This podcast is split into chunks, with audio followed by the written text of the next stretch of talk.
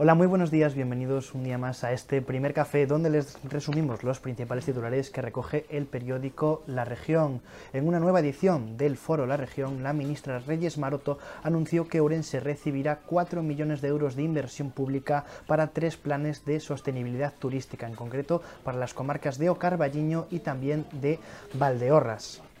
Y un día más toca hablar de la violencia de género. En el tercer trimestre de 2022 han aumentado más de un 30% las denuncias por violencia machista en comparación con el tercer trimestre del año 2021. Amplía más cifras María Salgado. Sí, según los últimos datos publicados por el Consejo General del Poder Judicial, las denuncias presentadas en la provincia de Ourense durante el tercer trimestre de 2022 han sido un total de 242. Si se comparan los tres primeros trimestres de 2022 con los de 2021, las denuncias han aumentado un 37,6% y ayer también fue un día realmente lluvioso, en especial en algunos puntos de la provincia que no recogían tanta agua en un mismo día desde los últimos cinco años. Una información que afirma nuestro compañero Bryce, Iglesias. Hoy hablamos en el periódico del fin de la sequía en la provincia. Ayer la borrasca Efraín dejó registros históricos en algunos puntos de Ourense, como la comarca de Baisalimia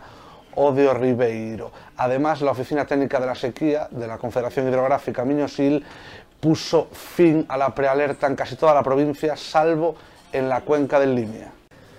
Y laurensana María Elena Vázquez Zendón ha sido reconocida con el premio María Woneburger 2022, un reconocimiento para la decana de la facultad de Matemáticas de la Universidad de Santiago de Compostela y que reconoce a las científicas gallegas. Ha hablado con ella nuestra compañera Elizabeth Fernández. La Xunta de Galicia acaba de reconocer a la urensana María Elena Vázquez Zendón, decana de la Facultad de Matemáticas de Santiago, con un premio que honra su trayectoria científica e investigadora y también especialmente la divulgación que hace de las matemáticas con los más pequeños. Recogerá este galardón el próximo 20 de diciembre en una gala en Santiago y la activista pro derechos humanos iraní Silufar Saberi dio ayer una conferencia en Ourense precisamente sobre la situación de las mujeres en este país.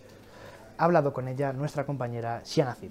Nilufar Saberi, activista iraní por los derechos humanos, visita estos días la provincia para hablar de la situación actual de su país, inmerso en una oleada de protestas sociales tras el asesinato de la joven Masa Amini, detenida por no utilizar el velo obligatorio. Saberi, que llegó en los años 80 a Madrid tras exiliarse con su familia, asegura que las manifestaciones no pararán hasta que el actual gobierno teocrático se retire de Irán y pone en valor el papel de las mujeres. Arriesgan su vida al salir a la calle, recalca.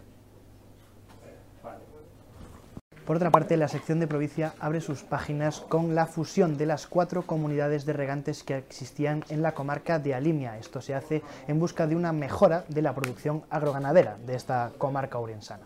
A nivel nacional, la reforma del delito de sedición sigue dando que hablar y se han posicionado ya cinco exministros socialistas, precisamente en contra de la postura que sostiene en la actualidad el gobierno que dirige Pedro Sánchez. Y en materia económica, el ministro de Seguridad Social, José Luis Escriba, ha anunciado que están en búsqueda de más medidas para paliar la brecha de género en los pensionistas. Esto ha sido todo por hoy. Muchas gracias por acompañarnos un día más. Recuerden que pueden seguir informados tanto en nuestra web como en nuestras redes sociales. Que tengan un muy buen día.